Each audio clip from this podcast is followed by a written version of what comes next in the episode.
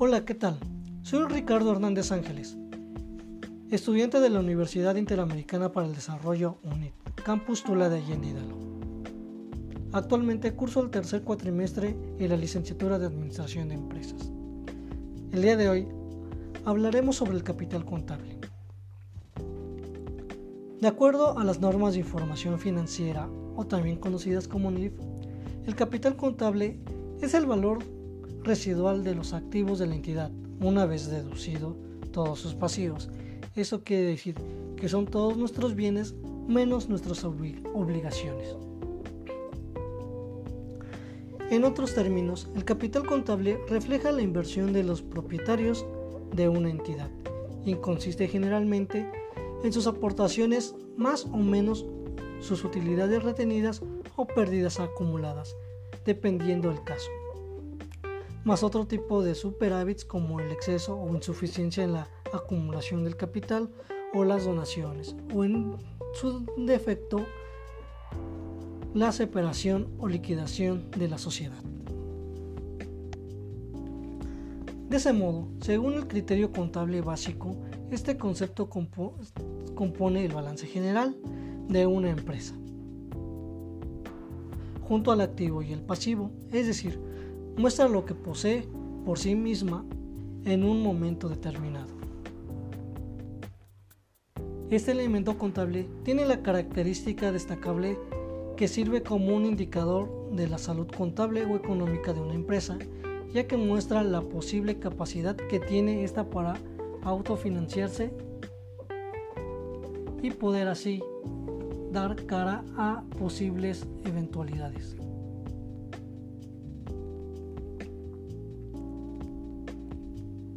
El capital contable también se puede eh, conformar de diferentes cuentas, como son el capital social, que en su nombre lo dice, son todas aquellas aportaciones que hacen los socios. Se encuentra la reserva legal o reserva de capital, que son los beneficios no distribuidos que se dotan de forma obligatoria ya que su objetivo será hacer frente a obligaciones futuras.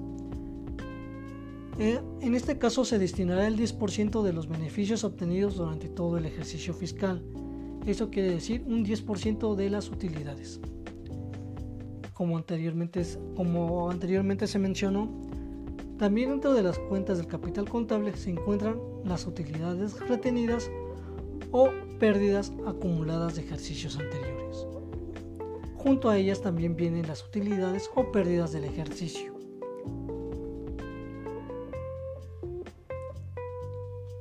Bueno, el cálculo del capital se realiza de manera económica exacta. A menudo sirve también como un indicador del valor de una empresa.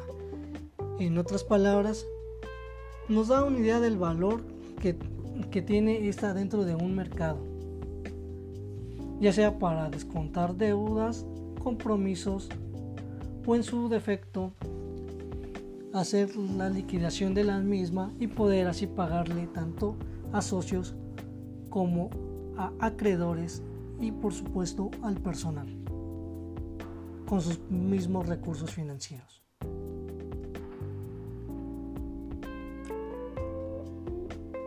El capital contable representa una parte muy importante dentro de una organización, ya que si este, sin este no podrían funcionar o incluso no podrían poder estar dentro de una competitividad, ya que es muy importante, ya que también el capital de trabajo del capital contable se le conoce como capital de trabajo. Y es con lo que una empresa al inicio de sus operaciones tiene para sustentarse y para hacer ya sea compras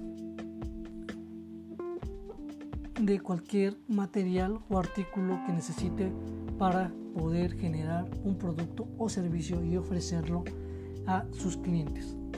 Es por eso que es muy importante que el capital siempre se encuentre en una situación financiera estable, ya que como se comentó anteriormente, el capital puede aumentar o disminuir dependiendo de la situación financiera en la que esté la empresa. Puede aumentar cuando se tienen utilidades en un ejercicio. En este caso podemos poner, por ejemplo, que nuestras utilidades en el ejercicio 2020 aumentarán ya que en el ejercicio 2019 nuestro estado de pérdidas y ganancias obtuvo un saldo favorable o en su contra puede disminuir si llegamos a tener alguna pérdida en el ejercicio fiscal. De igual manera, como se ha comentado, el capital puede disminuir cuando se liquida a un socio, cuando se hace la separación de la sociedad o cuando nuestros bienes no cubren nuestras obligaciones y se tiene que tomar de la cuenta de capital para poder hacer los pagos de las deudas que hemos contraído ante terceras personas o ante la federación, gobierno, gobierno estatal o municipal. Es así que el capital contable es una cuenta muy importante y la cual no se debe de pasar por alto, ya que sin esta cuenta muchas organizaciones estarían prácticamente en bancarrota o no podrían funcionar de una manera clara y precisa, ya que no tendrían con qué solucionar sus problemas financieros a un futuro o en un determinado tiempo. Es por ello que en conclusión, tanto las cuentas del activo y del capital ayudan a la empresa a saber en qué se está invirtiendo su dinero y las, y las obligaciones que tienen y saber si la empresa está apta para cubrir dichas obligaciones y así poder optar por la mejor decisión durante un ejercicio fiscal. Ya se sugiere y seguir funcionando y llevar al cabo el cierre de la misma, ya que ayuda al contador y al administrador a tener una visión más amplia de la situación porque se está pasando ya puede ser de una empresa grande, mediana o pequeña.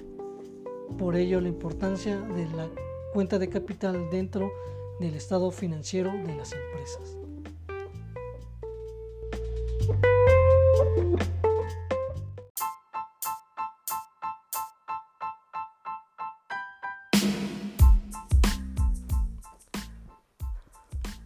Hola, ¿qué tal? Soy Ricardo Hernández Ángeles estudiante de la Universidad Interamericana para el Desarrollo UNIT, con sede en la ciudad de Tula. Actualmente estoy cursando el tercer cuatrimestre en la licenciatura de Administración de Empresas con la modalidad ejecutivo. El, el día de hoy hablaremos de la mezcla de productos. La mezcla de productos son todos los productos que ofrece una empresa y, se, y estas se dimensionan de la siguiente manera.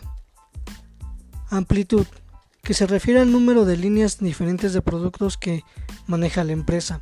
Profundidad indica cuántas versiones de cada producto se ofrece dentro de la línea de productos, desde la variedad de tamaño, color y los diferentes modelos que ofrecen.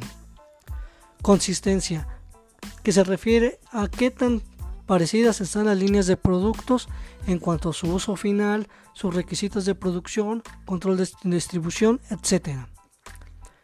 Las líneas de productos se entiende como un grupo ampliado de productos que se crea para uso fundamentalmente similares y que contienen características físicas idénticas. Un claro ejemplo es de Coca-Cola Company, que cuenta con una extensa mezcla de productos y donde su amplitud de líneas es la siguiente. Refrescos como su producto principal, aguas, tés, fortificantes, jugos energéticos, saborizantes, cafés y por último y la más actual, lácteos. Esta vendría siendo su amplitud en, su amplitud en su línea de producción. Dentro de la misma, de en cada una podemos encontrar la profundidad. Por ejemplo, dentro de los refrescos encontramos Coca-Cola, que es su principal producto, Sprite, Fanta, Sidral Mundel, Fresca, Fruit y Nada, Delaware Punch, Manzanita Leaf y Sensao. Dentro de, la, de las aguas está ciel, ciel mineralizada, ciel mini y cristal. Dentro de tés contamos con fustés con sus diversos sabores. Dentro de fortificadas está Glucet Vitamini Water. Dentro de jugos se encuentran del Valle Pulpi, Florida 7, Frutzi, Beberé, del Valle Fruit, del Valle, del Valle Antonix y del Valle Néctares. Dentro de energéticos encontramos Powerade y Powerade Zero. Dentro de los saborizantes está Ciel Extreme y, Tropical Fruits. Dentro de la, de la línea de cafés está Santa Clara, Night y Black. Y dentro de la más de su línea más actual que son los lácteos está Santa Clara Leches, Santa Clara Lechitas, Santa Clara Yogur bebible y Santa Clara Yogur batido. Dentro de cada amplitud de sus líneas de productos se encuentran estas diferentes profundidades.